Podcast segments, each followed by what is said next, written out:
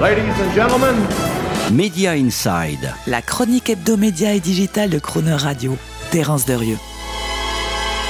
Nous vous parlions la semaine dernière de la volonté plus ou moins consciente de Canal+, à l'occasion de l'attribution des droits du championnat de France, de mettre définitivement à terre la Ligue de foot et ses prétentions tarifaires. Eh bien nous y sommes, avec cette décision incroyable de Canal+, de tout simplement abandonner la diffusion de la Ligue 1. Et donc de punir par surprise les clubs en ne leur payant potentiellement plus la rondelette somme de 332 millions d'euros par an.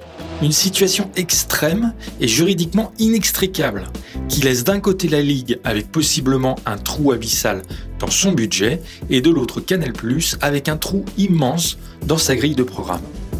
Le tout à moins de deux mois de la reprise du championnat de France. Alors, quel Deus ex machina pour sortir les deux belligérants de leur ornière respective Eh bien, il en est un dont le marché médiatico-sportif susurre de plus en plus le nom, et je veux dire Dazone.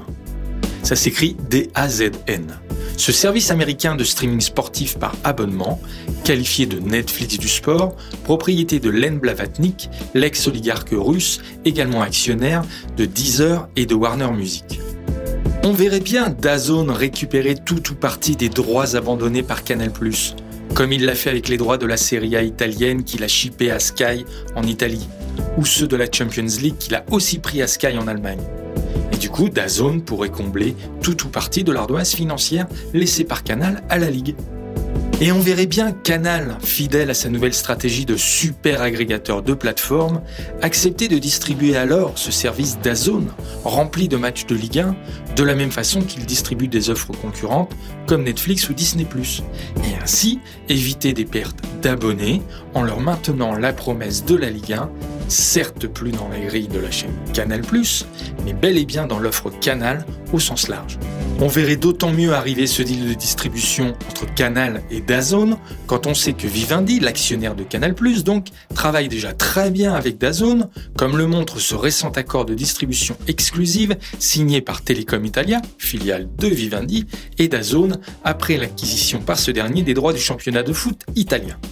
La probabilité de l'arrivée d'un Dazone dans le jeu augmente encore d'un cran quand on prend en compte l'impossibilité pour Bein Sport, qui sous-licencie à Canal+ les droits du foot, dont ce dernier ne veut plus, de lui-même rendre ses droits à la Ligue, sachant que l'un de ses membres les plus puissants, le PSG, a le même actionnaire que lui, le Qatar.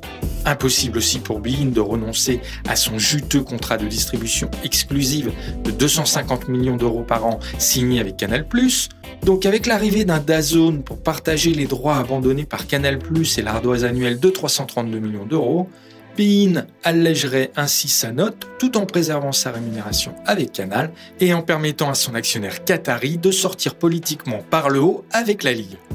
Au-delà de son caractère très hypothétique à ce stade, ce scénario serait quand même in fine bien baroque en laissant pour la première fois dans l'histoire l'avenir et la visibilité de 100% du foot français, Ligue 1 et Ligue 2 comprises, dans les mains d'acteurs tous étrangers, américains et qataris.